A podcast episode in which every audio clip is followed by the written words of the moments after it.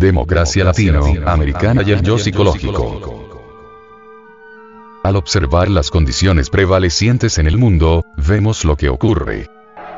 Revueltas estudiantiles, obreras, sindicales, prejuicios de clase, conflictos entre negros y blancos, las guerras, la confusión política, las divisiones causadas por el nacionalismo y las sectas religiosas.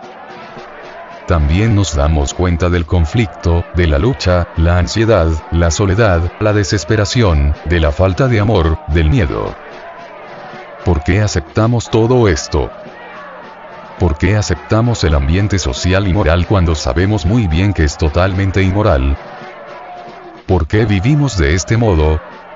Si sabemos todo eso, mediante la observación del mundo y de nosotros mismos, porque es que nuestro sistema educativo no produce verdaderos seres humanos, sino entidades mecánicas entrenadas para aceptar ciertos empleos y finalmente morir. La educación, la ciencia y la religión no han resuelto en absoluto nuestros problemas. Porque al ver toda esta confusión, en vez de analizarla y comprenderla para desintegrarla, permitimos que continúe para que genere más dolor, más conflictos, más guerras, como personas adultas que somos, debemos preguntarnos por qué vivimos de esta manera. Vivir, luchar y morir.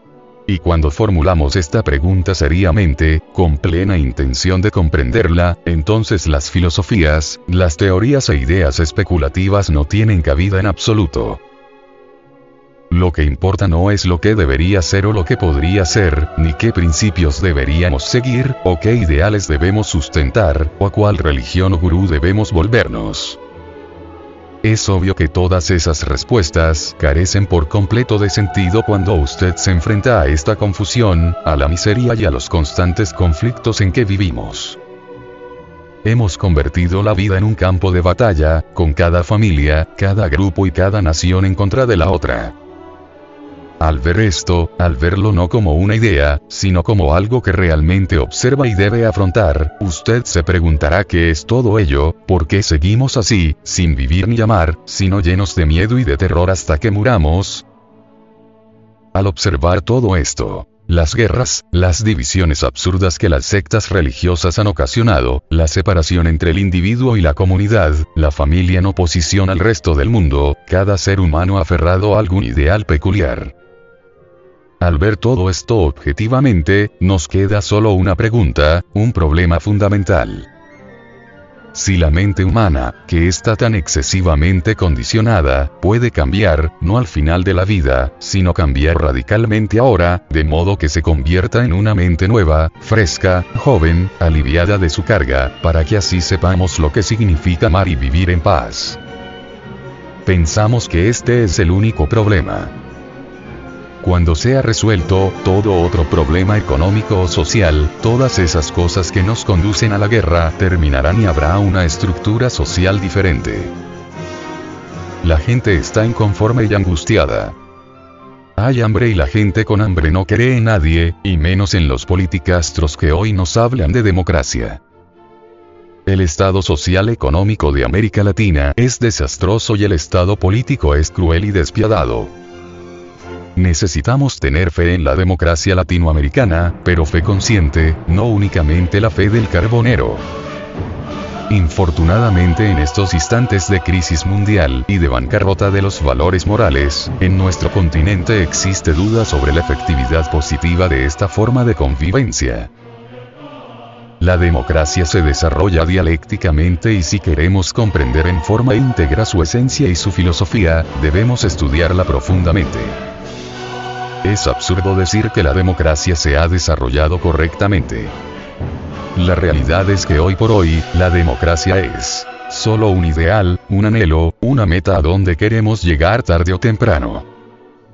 La democracia latinoamericana tiene sus lacras, sus peligros, sus venenos y también sus antídotos.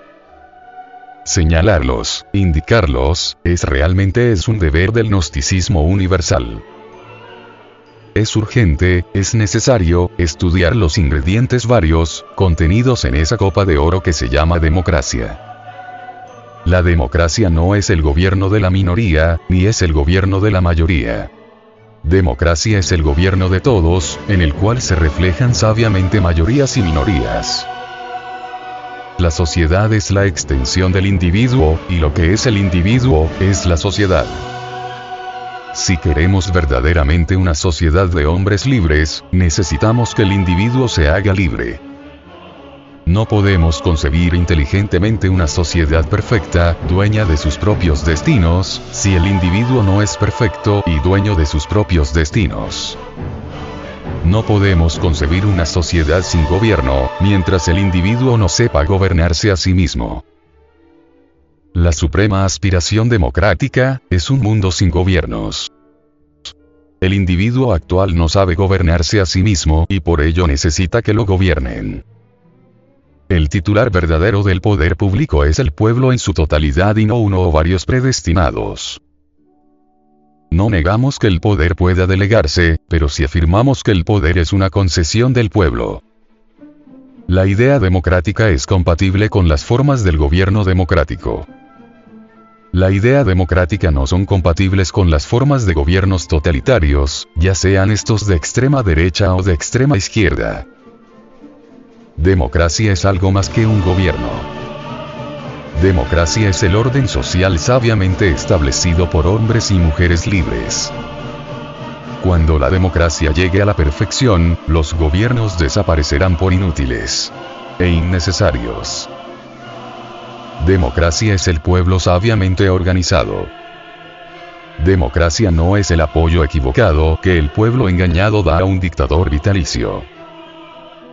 Democracia es el estado conscientivo de todo hombre verdaderamente libre. No podemos concebir la democracia sin anhelos humanos. No podemos concebir la democracia sin garantías sociales. El Estado democrático es el agente de todas las actividades del pueblo. El gobierno democrático depende de la voluntad.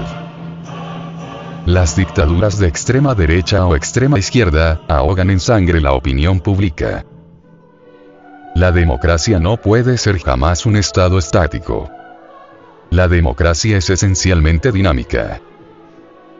La democracia no puede encuadrarse dentro de un molde rígido. La democracia no puede embotellarse. La democracia debe fluir libremente con el dulce fluir del pensamiento.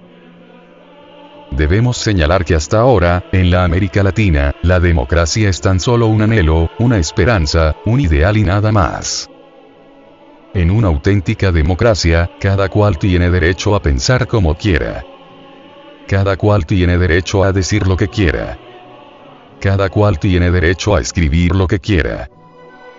La democracia deja de ser democracia, cuando acaba con los derechos de los individuos, cuando suprime las manifestaciones públicas, cuando acaba con el derecho de prensa. No hay democracia si la prensa o los medios radiales o televisivos son poseídos por los gobernantes. Libertad con orden es democracia. Libertad sin orden es anarquía. Orden sin libertad es dictadura. No hay democracia mientras vivamos en un caos social. La democracia solo es posible mediante una revolución psicológica permanente dentro del individuo, una revolución de la conciencia, tal revolución traerá consigo una revolución social, una auténtica transformación social de la humanidad, una revolución sin sangre ni aguardiente.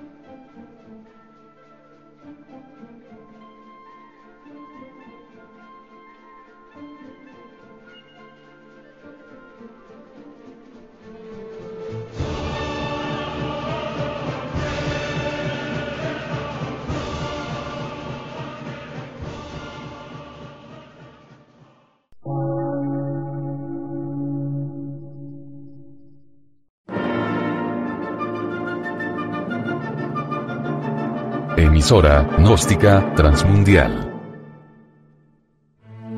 Por una nueva civilización y una nueva cultura, sobre la faz de la Tierra.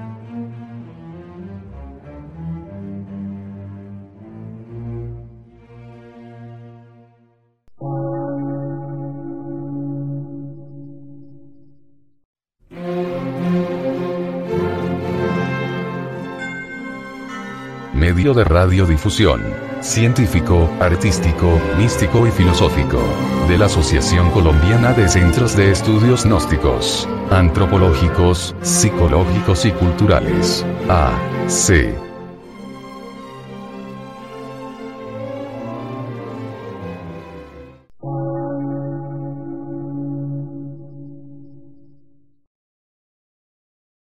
Lectura en movimiento.